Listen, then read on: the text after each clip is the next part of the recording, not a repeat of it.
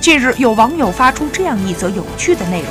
广西独洞镇知了小学期末奖励优秀学生的礼物，除了奖状，还有一块猪肉。经过校长证实，确有此事。知了小学一到六年级共一百七十八名学生，有百分之九十以上都是留守儿童。以前每年散学典礼给学生奖励的都是学习用品，这次学校购买了一百五十斤的猪肉，发给五十名品学兼优的学生作为奖励，目的是想通过此举加强